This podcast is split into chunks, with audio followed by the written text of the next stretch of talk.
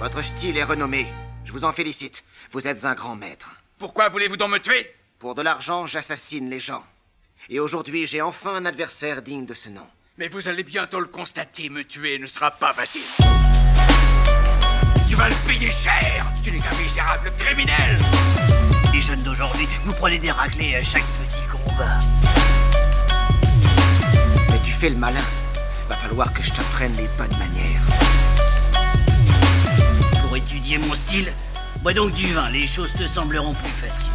À la tienne Salut à tous, bienvenue dans HCast, le podcast du ciné HK et asiatique. Ceci est aujourd'hui notre épisode 6. Je suis Marvin Montes, accompagné du plus grand fan au monde de comédie HK. J'ai nommé Erwan Kirok. Comment ça va Ça va et toi Bah écoute, hein, il fallait te vendre un petit peu là parce qu'on a choisi un film qui allait te plaire puisqu'on va parler quand même d'un film important. C'est un film de Yuen Whooping avec Jackie Chan qui s'appelle Drunken Master.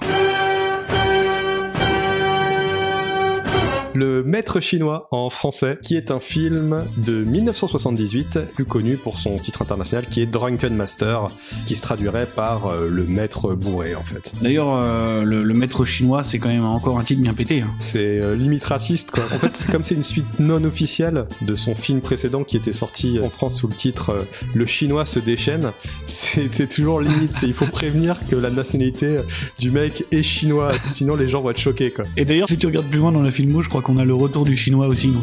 bon, écoute, on va faire le sommaire avant de démarrer. Comme d'habitude, Drunken Master, c'est quoi? On parlera du contexte, on donnera notre avis, on parlera de l'impact, ce qui me semble assez important, et on terminera par quelques petites recos. Est-ce que c'est bon pour toi? Écoute, c'est bon pour moi, je suis prêt à y aller. Tu sais ce qu'on raconte sur lui? On dit qu'il est un peu sévère. Ah non, il n'est pas sévère, il est cruel. Tu vas être mutilé à vif et ongles. Je vais être honnête avec toi. C'est un véritable monstre. Je te le dis, c'est un tortionnaire. Oh, je te plains. Donc, Drunken Master, qu'est-ce que c'est? Alors, je pense que c'est peut-être un des pitchs les plus simples qu'on ait jamais eu à faire. C'est un film dont le scénario est d'une simplicité enfantine. Le film suit les mésaventures de Wong Fei-hung, interprété ici par euh, Jackie Chan, qui est un élève turbulent euh, d'arts martiaux et qui en fait euh, va se mettre à dos euh, son père, qui va l'obliger à suivre l'enseignement d'un vieux maître chinois, particulièrement exigeant mais aussi particulièrement accro à l'alcool, qui va les emmener dans des mésaventures euh, assez rocambolesques et face à un tueur nommé Euh, Thunderfoot, non? Ouais, Thunderfoot en anglais, mais jambes- je crois que c'est jambes de fer. Ouais, peut-être. Je suis jambe de foudre. Jambes de fer euh, en VF, quoi. Jambe de foudre. Têtes de fer et les jambes de fer, c'est compliqué de s'y retrouver. Toujours la même chose, je sens que ça, ça va être le running C'est un gag. truc de fou. Alors, comme tu l'as dit, c'est un film qui est sorti en 1978 à HK. En France, c'est sorti en VHS en 85. Ouais, ça a mis un peu de temps. hein. Bah, fallait le temps de trouver le titre. Alors, c'est évidemment un film de Yuan Whooping. On en a déjà un petit peu parlé dans l'épisode sur The Grand Master. C'est le deuxième film de Yuan Whooping avec Jackie Chan. Il est sorti la même année d'ailleurs que son film précédent que t'as déjà cité, Le Chinois se déchaîne. Et euh, c'est un film qui explore, un peu euh, comme euh, d'ailleurs euh, dans The Blade, hein, dont on a parlé il y a deux épisodes, c'est encore une figure mythique, une figure légendaire de la Chine, puisque c'est un film qui parle de Wong Fei-hung. Wong Fei-hung qui était un pratiquant d'arts martiaux et acupuncteur extrêmement populaire en Chine. D'ailleurs, c'est pas du tout la première adaptation de ce personnage qu'on retrouve, et c'est loin, loin, loin d'être la dernière. Non, euh, il y a eu, je crois, une centaine d'adaptations de la légende de Wong Fei-hung. Ouais, donc 85 ou 90 avec Quan Tak Ing, qui était le premier à l'incarner au cinéma, c'était en 1949. Et donc il a joué euh, dans cette série de films adaptés des histoires de Wong Fei-hung pendant 21 ans. 85 films exactement. Ouais, c'est ce que j'avais lu, qu'il y avait eu seulement, euh, pour une centaine de films, huit acteurs différents qui avaient joué ce rôle-là. Ouais. Dont le plus connu est probablement euh, Jet Li, dans les films de Choi Ark. Il était une fois en Chine, euh, réalisé ou produit par Choi Il y a aussi Donnie Yen hein, qui l'a joué. Alors juste avant de débuter dans le contexte, je vais juste euh, prévenir que, encore une fois, à travers les films, hein, c'est comme pour le sabre à manchot, Wong Fei-hung, c'est pas tout à fait... euh, dis- disons que tout n'est pas fidèle à la réalité. La version de Hark est peut-être la plus proche, d'ailleurs, je pense, du personnage historique, parce que c'est juste pour dire que le personnage de Jackie Chan, il a de Wong Fei-hung, à mon avis, que le nom, quoi. Ça reste quand même un personnage qui est extrêmement fantasmé, qui représente euh, une sorte de Robin des Bois, en fait. C'est le Robin des Bois chinois. Euh, il est pas vraiment décrit comme dans le film comme un personnage, euh, on va dire, euh, facétieux. Et d'ailleurs, pour être complétiste, c'est pas du tout un pratiquant de la boxe de l'homme ivre en réalité, quoi. Donc euh, déjà la, la base, le titre, si tu veux. voilà. Il pratiquait le Hong Na, qui est un art martial de, de frappe, mais qui est pas du tout. euh, Qui n'a rien à voir avec la boxe de l'homme ivre, quoi. Vous ne m'avez encore rien appris, pourquoi? Oh, parce que tu dois apprendre l'importance des bases avant. Sans elles, l'entraînement est une perte de temps, c'est évident. Pourquoi crois-tu que je t'ai poussé aussi loin Pour pouvoir t'enseigner les bases de la boxe des huit immortels? On va parler du contexte. Donc c'est un film qui sort en 1978 et c'est la deuxième euh, collaboration entre Jackie Chan et Yuan Wuping. C'est d'ailleurs le deuxième film de Yuan Wuping. Il sort la même année hein, que le fameux Le Chinoise des chaînes.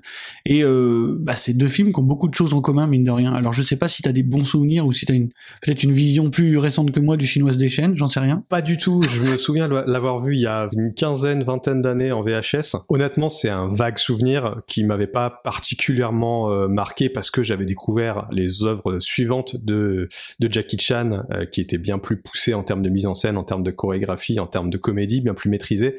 Donc euh, ça m'avait pas laissé un souvenir euh, impérissable. Moi, quand on me dit d'ailleurs Drunken Master, je pense à, à sa suite, à sa suite, qui est pour moi un des tout meilleurs films de Jackie Chan. D'ailleurs, le titre c'est The Legend of the Drunken Master, c'est ça? Le titre français c'est Combat de maître. Et d'ailleurs, The Legend of the Drunken Master, qui est une suite non officielle en fait, qui reprend le personnage de Wong Fei-hung interprété à nouveau par Jackie Chan, mais qui a pas du tout le, les mêmes, mêmes comportements par exemple que dans, que dans le premier film quoi, et qui fait pas du tout mention du, du Drunken Master original.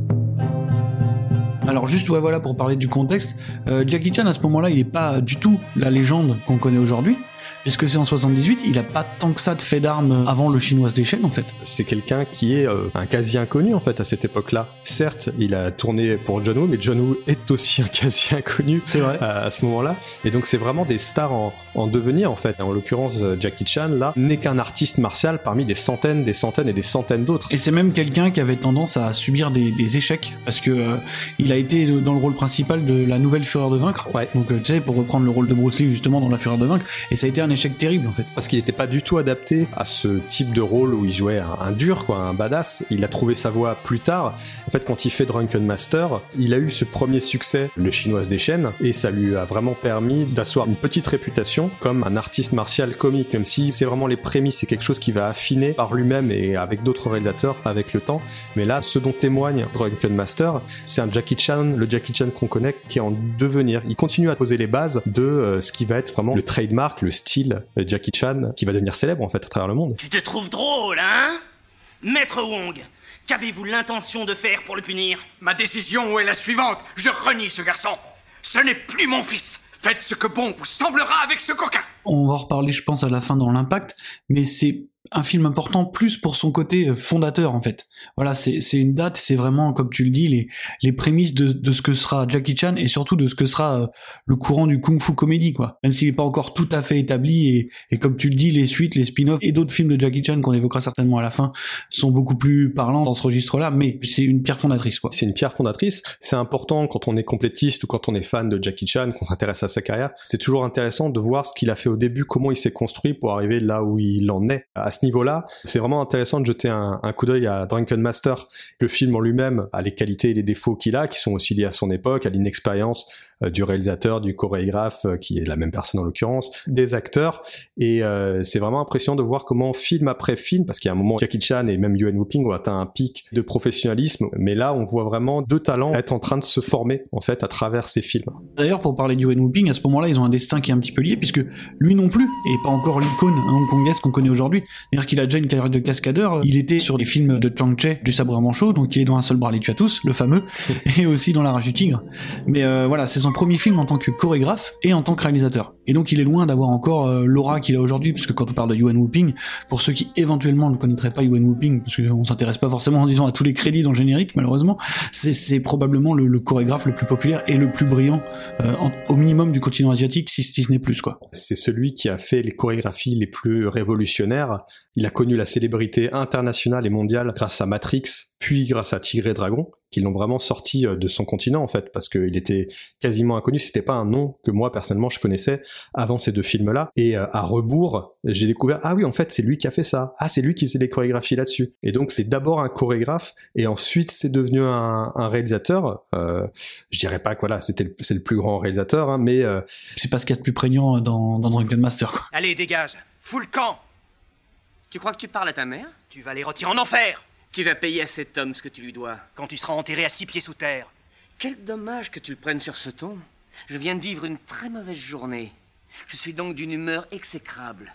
Tu vas me forcer à t'apprendre à payer tes dettes Bon bah écoute, on va passer euh, à la suite alors. On va s'intéresser au film en lui-même, on va essayer de comprendre comment c'est fait, et on va donner notre avis. Donc je m'adresse aux, plus grands fans au monde de comédie HK, et quand j'ai revu le film, je me suis dit que ouh, il y, a des- il y a des passages qui ont, qui ont dû te faire souffrir un petit peu, non? Franchement, ça va, parce que moi j'ai beaucoup de mal avec les comédies purement cantonnaises qui font que dans la comédie, ou sinon des films sérieux avec des intermèdes comiques. D'accord. C'est peut-être là où j'ai le plus de mal. Mais en fait, chez Jackie Chan, et en l'occurrence dans euh, Drunken Master, c'est de l'humour bon enfant et ça va avec tout l'univers. Certes, là l'humour est vraiment euh, à râle et pas crête, mais c'est bon enfant, enfin c'est le type de film que tu peux regarder avec ton gamin, mais clairement le niveau de l'humour va grandement euh, s'améliorer euh, dans les futurs films de Jackie Chan. Et encore une fois, c'est intéressant de voir d'où d'où il part, avec les grimaces, les mimiques, un humour extrêmement caricatural, euh, qui finalement va vachement, même si ça reste très Buster Keatonien, euh, ce qu'il va faire par la suite, Complètement. bah c'est beaucoup plus subtil dans la façon dont il fait de l'humour, dans la façon dont il va L'humour, je pense, va surtout s'équilibrer, voire ça s'agir, quoi.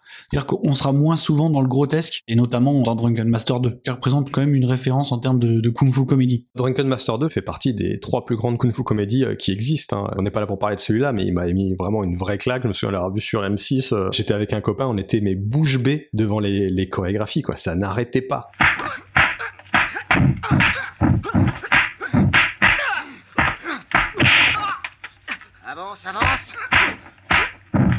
Je vais commencer par parler un petit peu de la narration dans Drunken Master, si tant est qu'il y en ait vraiment une. C'est que c'est un film qui est construit quasiment comme un film à sketch. Ça pourrait être, euh, si tu veux, les nouvelles aventures de Wong Fei-hung, ça choquerait pas, quoi. Donc on a, euh, pêle-mêle, Wong Fei-hung veut pas payer au restaurant, donc il se bat. Euh, Wong Fei-hung s'embrouille avec Tête de Fer, encore une fois, donc il se bat. On a Wong Fei-hung drague des jeunes filles au marché de manière assez subtile, donc il se bat. Et voilà, le, le tout dans le film sert quasiment qu'à contextualiser de manière, on va dire, assez grossière un enchaînement de combats. Il n'y a pas énormément de, clair. de, de fil rouge dans ce film-là, quoi. D'ailleurs, j'étais souvent en train de me demander, bon, ok, euh, où est-ce qu'on va? Où est-ce qu'on va? Parce qu'on te colle, tu sais, une intro avec celui qui deviendra euh, l'antagoniste principal, donc qui est incarné par euh, Wang Zhongli. On te met une, une intro avec ce personnage et il reviendra dans la toute dernière séquence, voilà, sans, sans qu'on sache encore trop d'où ça sort. hein. Il n'y a pas vraiment d'antagoniste, il n'y a pas vraiment de personnage récurrent. Drunken Master, si on devait le résumer, à mon avis, ça serait comme ça, quoi. Par contre, s'il faut parler du cœur du film, c'est les combats. Je pense que le niveau des chorégraphies déjà de Yuan Whooping et aussi de Jackie Chan, hein, parce qu'il a sa part là-dedans, bah, elles sont déjà impeccables, quoi. On peut pas les apprécier de la même manière qu'on apprécie des chorégraphies euh, modernes ou alors des chorégraphies qui ont été faites même 5-10 ans plus tard par les mêmes personnes, Mhm. parce que la façon de filmer a évolué très rapidement Bien sûr. dans le paysage euh, cinématographique asiatique et hongkongais. Donc c'est vrai qu'il y a un côté... euh, bah, c'est un peu comme les films de Bruce Lee l'époque, c'est-à-dire que la caméra est posée et tu regardes. C'est ça. Alors c'est certes impressionnant, hein, mais c'est vrai que euh, il y a euh, ce manque de mise en scène autour des combats, ça me manquait un peu, tu vois. De... un petit peu à la même manière. Les combats, ils sont euh, surappuyés par des bruitages vraiment excessifs, quoi. Donc des, des grands bruits de claques ou de vent. On a aussi des petits artifices type des descentes de piano, tu sais, pour se la jouer vraiment comédie, quoi. Et euh, vraiment slapstick. Après oui, la mise en scène hors décorée, elle est hyper simpliste. C'est-à-dire qu'on a un artifice tout simple, c'est cut, zoom, cut, dézoom. Ouais, tu vois, ouais. je pense que c'est le film qui utilise le zoom, dézoom immédiat le plus souvent au monde, quoi. C'était quelque chose qu'on voyait souvent dans les films de l'époque, et c'était hérité aussi de Bruce Lee finalement, parce que Bruce Lee, euh, lui, volontairement, refusait la mise en scène, Ouais. euh, en tout cas trop de mise en scène autour de ses combats, parce qu'il voulait euh, qu'on le montre brut, et qu'on voit vraiment ce que c'était une chorégraphie, un combat à main nue d'arts martiaux, un style très classique qui va beaucoup changer dans le futur, mais euh, le fait d'avoir introduit la boxe de l'homme sous au monde à travers ce film, c'est déjà euh, un accomplissement en soi. Ce qui est appréciable dans la, mise en scène, dans la manière de filmer, c'est cette volonté de filmer justement, comme tu disais, avec la caméra posée, les combats comme un tout. C'est-à-dire qu'on voit la plupart du temps les deux, euh, les deux combattants ensemble sur un, sur un même plan, sur un pied d'égalité quasiment. Ça permet de, de voir à quel point les chorégraphies et les combats sont physiques et mine de rien assez cinématographiques quand même. C'est-à-dire que voilà, on, on a, on a tout le loisir d'apprécier tous les mouvements, la fluidité de ce qui se passe, c'est-à-dire que ça cut pas beaucoup. Alors on a quelques inserts à droite à gauche forcément pour dynamiser le tout, mais voilà, il y a beaucoup d'air autour des combattants et ça permet de, bah, de tout voir tout le temps quoi. malgré l'utilisation de doublures. Je pensais surtout au vieux maître chinois justement, euh, qui qui fait un- une utilisation extensive de cascadeurs. D'ailleurs, les raccords sont parfois un petit peu bizarres. Oui. Est-ce que tu as vu qui est-ce qui interprétait le personnage euh, du vieux maître chinois justement? Oui, c'est le père de Yuan Whooping. C'est le père de Yuan Wuping ouais, qui Ouais. euh, à ce moment-là n'avait plus vraiment de carrière et c'est un rôle qui a d'ailleurs relancé euh, un peu sa carrière et il est revenu dans d'autres films euh, en jouant ce même rôle euh, mais plus en termes de caméo. Euh, Attendez, comment vous vous appelez? Monsieur So. Hé, j'en connais un autre. Lui, il me gâche la vie. Mon propre père lui a dit de venir s'occuper de moi. Mais inutile d'avoir peur dans ce cas. Peur? Je vais lui faire la peau. D'ailleurs, c'est un personnage euh, lui aussi euh, folklorique. Enfin, folklorique, c'est un personnage réel, c'est une grande figure aussi. Donc, c'est le personnage de So Ai, je crois, qui est surnommé Bégarceau dans, dans, la, dans la culture populaire. Et c'est un personnage euh, assez populaire avant même la, sortie de Drunken Master. Et c'est ouais, un personnage qui a été repris par l'acteur euh, donc euh, qui est Yuan Xiuten, donc qui est, qui est le père de Yuan Whooping. Il l'a repris dans plein de spin-offs euh, officiels ou officieux, on ne sait pas toujours tout. et, et pour faire le lien d'ailleurs hein, avec avec un autre épisode, c'est aussi un personnage qui a été joué par notre ami Vincent Zhao, le fameux acteur de, de The Blade ou Choi Man-chuk va vous l'appeler comme vous voulez. il a été joué donc par lui dans un film de Yuan Whooping qui s'appelle True Legend Ok. et qui est en fait euh, a pour ambition de nous raconter comment le Drunken Master est devenu alcoolique. D'accord. Une histoire assez intéressante. C'est Drunken Master Origins, quoi, je pense. Voilà. Et sinon, ouais, on commence quand même à voir euh, un petit peu la marque de Jackie Chan et certainement son implication dans la manière d'approcher les combats parce que alors ok ça sera jamais aussi important que dans les suites ou dans beaucoup d'autres films qu'il va faire après Opération Condor voilà ce genre de choses. Il y a déjà une utilisation assez inventive et ludique de l'environnement. Alors là ça se limite à des chaises ou une petite épée euh, qui rebondit sur un pied tu vois. Mais déjà on a cette volonté de jouer avec euh, pas seulement l'art martial en lui-même mais aussi avec son environnement immédiat. Il y a les prémices ouais, du style euh, du style Jackie Chan qui sont euh, qui sont présentes. C'est important justement de remarquer ça que c'est parti d'un souci de se renouveler, d'arriver à trouver un truc pour rendre la scène marrante qui va ensuite faire partie intégrante du style de Jackie Chan. Et même le fait d'être entouré de plein de mecs et d'être sûr que Jackie Chan va s'en prendre plein la gueule, bah c'est quelque chose euh, voilà qu'ils ont commencé à développer avec ces films-là et on voit que quand il se prend des coups, ça fait mal, que euh, c'est un personnage complètement faillible et c'est quelque chose qui est au centre, on va dire, du personnage Jackie Chan Ouais. euh, qu'on retrouve à travers ces différents films. C'est quelque chose qui aura vraiment fait son chemin pour le coup, parce que euh, pour le grand public, Jackie Chan, c'est un acteur euh, bah, quand même extrêmement populaire, c'est un comique aussi euh, assez reconnu, mais c'est vrai que c'est aussi un cascadeur assez efficace, quoi. Et c'est à travers cette utilisation de l'environnement, voilà, c'est ce genre de choses, ce genre de petits détails qui maintient un petit peu ton intérêt dans des combats qui ont parfois tendance à être extrêmement longs, parce que tu parlais du fait qu'il soit outnumbered justement dans beaucoup de ces films, il n'y a pas encore complètement ça, il y a souvent des duels qui participent parfois à rendre certains combats un peu redondants. Mais tout ça, ça revient aussi aux liens scénaristiques. Ouais, bien sûr. En fait, t'as pas de tension dans les combats parce qu'on t'introduit des personnages qui sont là pour une scène et qui repartent.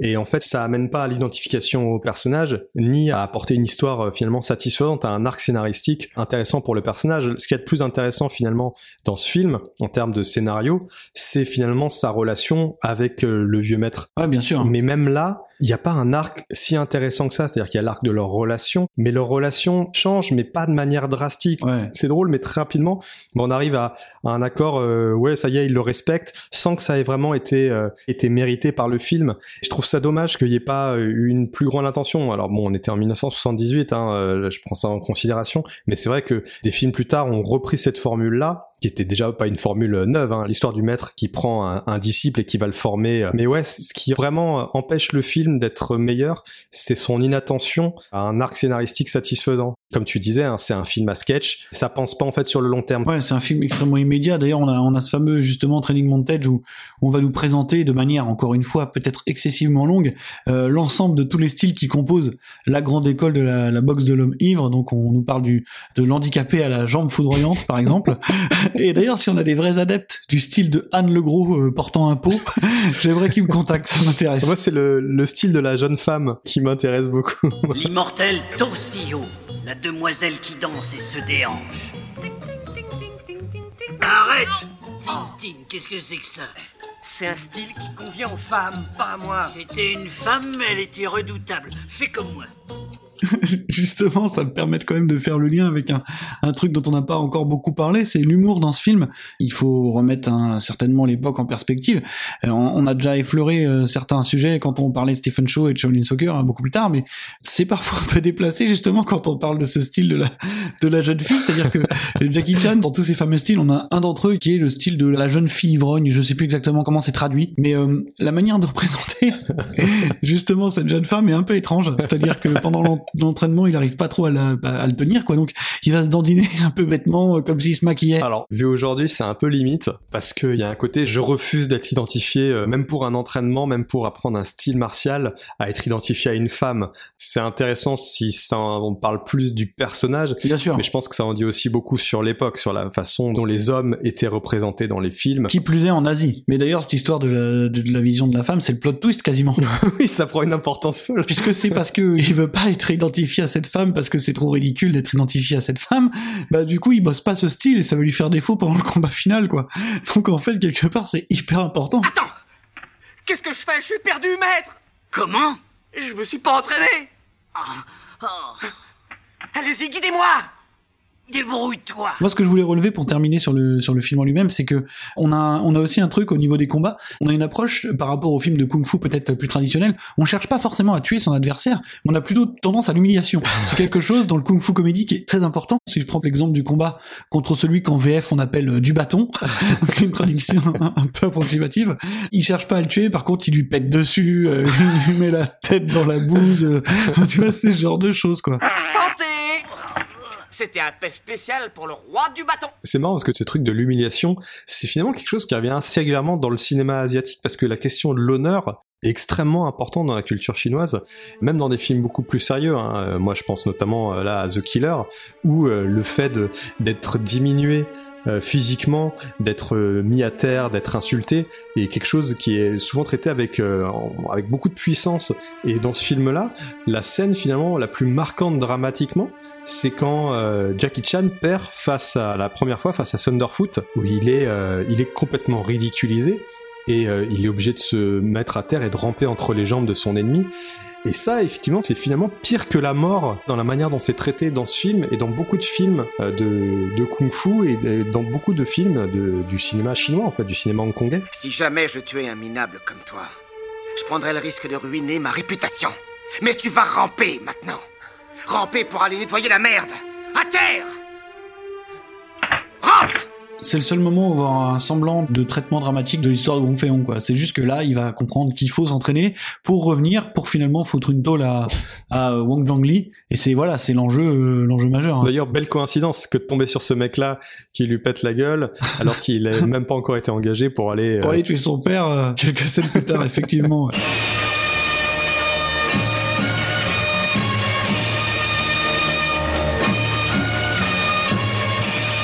Donc on va pouvoir passer euh, à la suite, donc à l'impact du film, ce qui est presque ce qui est le plus intéressant je pense.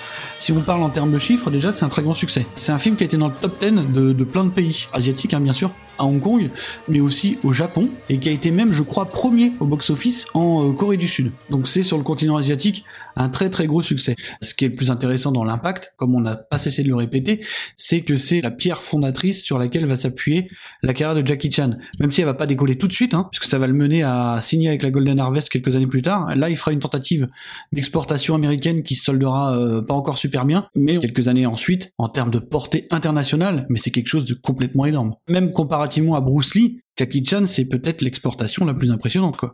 Tout le monde connaît Jackie Chan, tu vois, que tu t'intéresses au cinéma asiatique ou non, c'est probablement le nom le plus évident aujourd'hui, quoi. Jackie Chan, c'est pas juste le nom d'un acteur, c'est le nom d'un style en fait. Le style de comédie kung-fu appartient à Jackie Chan dans l'esprit euh, du public en fait. Même si c'est pas le, le seul artisan de ce courant-là, puisqu'il y a aussi Sammo Hung qui est peut-être un petit peu dans l'ombre. C'est quelqu'un qui, qui a beaucoup affairé aussi pour ce style-là, mais c'est vrai que oui, dans, dans l'imaginaire collectif, Jackie Chan, c'est quelque chose d'absolument énorme. On sait que il y a sa, sa dernière autobiographie qui est sortie en France il y a pas très longtemps, là, qui, a- qui a été encore un succès. Même si pour l'instant, en ce moment, il est plutôt dans un arc de carrière, euh, on va dire. euh, un- Descendant, Ouais, voilà, il est plus de maintenant dans le DTV ou dans le film qui a un succès domestique mais qui s'exporte plus aussi bien qu'à la grande époque euh, américaine, quoi. Il y a notamment une chose qui explique ça, enfin c'est pas la seule, c'est le fait qu'il ait défendu le gouvernement chinois en disant, je paraphrase, mais que le peuple chinois avait besoin d'être privé de liberté pour marcher droit. Donc là, à partir de ce moment-là, il s'est mis beaucoup de son public de fans euh, à dos, ce que je peux complètement comprendre, ça me fait pas très plaisir qu'il ait dit ça, évidemment. Non, évidemment. non. Mais euh, de toute façon, physiquement, euh, il y a un moment où tu étais obligé d'arrêter de faire des méga cascades. Et euh, un des derniers films dans lequel il a joué, qui est euh, The Foreigner, ce qui veut dire l'étranger en fait, un thriller dramatique qui est vraiment pas mal réalisé par le réalisateur de GoldenEye et du Masque de Zorro, qu'il a fait aux États-Unis avec Pierce Brosnan. Et il arrive vraiment à, faire quelque chose de pas mal, sachant qu'il ne peut plus faire les cascades, ce qui est tout à fait normal, qu'il faisait il y a 20, 30, 40 ans. Quoi. Mais bon voilà, Drunken Master, c'était une pierre fondatrice qui va contribuer à lancer le kung fu comédie et donc par extension la carrière de Jackie Chan, mais aussi celle de Yuen Whooping, parce que ça va s'emballer, hein, mine de rien pour lui derrière. En tant que réalisateur, euh, il a des gros succès, par exemple bah, Tai Chi Master, hein, je pense pour citer euh, peut-être les plus évidents, True Legend, Tigre et Dragon 2, euh, plus récemment. Et d'ailleurs, il, a commencé sa carrière ensuite de chorégraphe pur, c'est-à-dire sans avoir d'impact sur la réalisation, en reprenant le personnage de Wong Fei-hong, puisque c'était dans bah, sur Il était une fois en Chine, qu'il est vraiment à 100% chorégraphe. Sachant que la place des chorégraphes dans l'histoire du cinéma chinois est très importante, bien plus que dans le cinéma américain ou dans le cinéma euh, européen, mhm. parce que ce qu'il faut savoir là-bas, c'est que les chorégraphes peuvent souvent se retrouver à la réalisation des scènes de combat, ce qui pourrait être l'équivalent d'être réalisateur de son d'équipe, c'est-à-dire qu'il les chorégraphie, mais il chorégraphie également les mouvements de caméra, les placements de caméra, euh, quelque chose qui est complètement inimaginable aux États-Unis par exemple. Ah, aujourd'hui, ça tend à changer. Quand tu vois euh, John Wick ou Tyler Rake là, c'est des anciens coordinateurs de cascade qui finalement passent derrière la caméra complètement quoi. Oui, mais là ce que je veux dire, c'est là tu parles de gens qui sont devenus réalisateurs. Oui, bien sûr. Mais euh, je disais juste que les chorégraphes, eux, sont en étant juste chorégraphes, fait partie de leur métier de réaliser les scènes d'action euh, sur des films sur lesquels ils ne sont pas réalisateurs en fait, et qui les amènent ensuite euh, à, la réalisation. En tout cas, en témoigne euh, la carrière de Yuen Woo-ping et en témoigne la carrière de Chad Stahelski qui a fait les John Wick. Faut parler aussi du personnage de Wong justement. C'est un film qui a engendré quand même des tas de spin-offs et de séquelles plus ou moins officielles, hein. ce qui veut quand même illustrer assez puissamment que c'est un film qui a une certaine portée. Alors on va terminer par un exercice très difficile. C'est-à-dire qu'on va créer des liens, on va faire nos recos habituels. Je commence si tu veux. Je suis pas allé chercher très loin, je suis allé chercher dans la dans la filmo de Jackie Chan parce que il y en a tellement. On a cité Drunken Master 2, donc je vais pas le refaire, ça serait beaucoup trop facile. Je vais citer quelque chose qui est une sorte de miroir, je trouve à Drunken Master. Passer à la moulinette américaine, euh, ça donne quelque chose d'assez intéressant. C'est un film de 1995 qui s'appelle Rumble in the Bronx, qui est, alors je sais pas si c'est une histoire de nostalgique ou pas, mais qui est un de mes Jackie Chan préférés au final quoi. C'est une histoire de nostalgie. wirklich. ouais, non mais alors oui, mais ça reste quand même un film en termes encore une fois de chorégraphie et de ludisme tout simplement, qui est quand même hyper réussi je trouve. Il a le mérite d'être assez ambitieux je trouve en termes de chorégraphie encore une fois et en termes de cascade. Et c'est le film un petit peu initiateur peut-être de ma génération en ce qui concerne Jackie Chan quoi. C'est-à-dire que c'était euh, le film, t'avais la bande annonce, je me rappelle même à la télé quoi, tu vois. Quand il est sorti en 95, c'était un truc euh, avant TVHS, t'avais la bande annonce de Rumble in the Bronx quoi. Et ça a été je pense l'initiateur de l'admiration que j'ai pu vouer ensuite à Jackie Chan. C'est ce qui a un peu lancé le début de la carte de Jackie Chan aux États-Unis parce qu'il avait déjà fait un crochet par les États-Unis, euh, je sais plus 10, 15 ans auparavant. C'était après Drunken Master en fait, peu de temps après et ça avait pas très bien marché. Il s'était retrouvé dans des seconds rôles, euh, dans des comédies euh, avec Burt Reynolds, l'équipé du Cannonball, je crois, et ça avait été une expérience finalement assez douloureuse. Et là, c'est une production chinoise mais aux États-Unis parce que Jackie Chan voulait pas être soumis, voilà, au bon gré des réalisateurs américains qui ne comprenaient pas son style, qui ne savaient pas comment filmer ses scènes d'action, qui fait que ça a été sa première incursion réussie en fait sur le territoire euh, américain.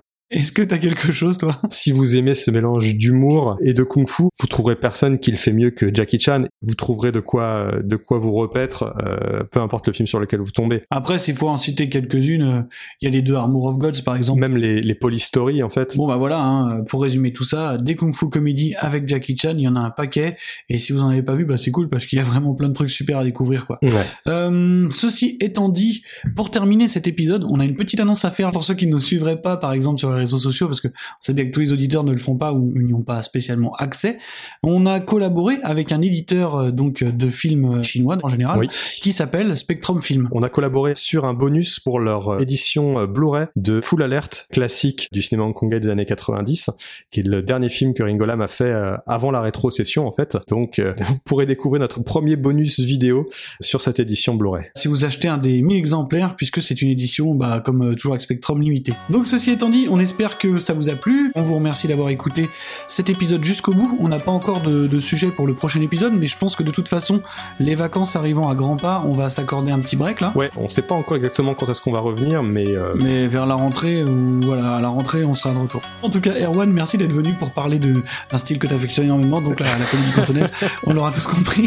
D'ici à notre prochaine euh, incartade, je ne sais où, mais je pense qu'on sera sur quelque chose d'un peu plus sérieux pour pas trop te faire souffrir. Bah, portez-vous bien, à très bientôt. Continuez à regarder des films HK, d'ailleurs des Kung Fu Comédie si vous voulez. Et puis voilà, Erwan, à plus tard. Ouais, à plus tard. Salut à tous. Salut.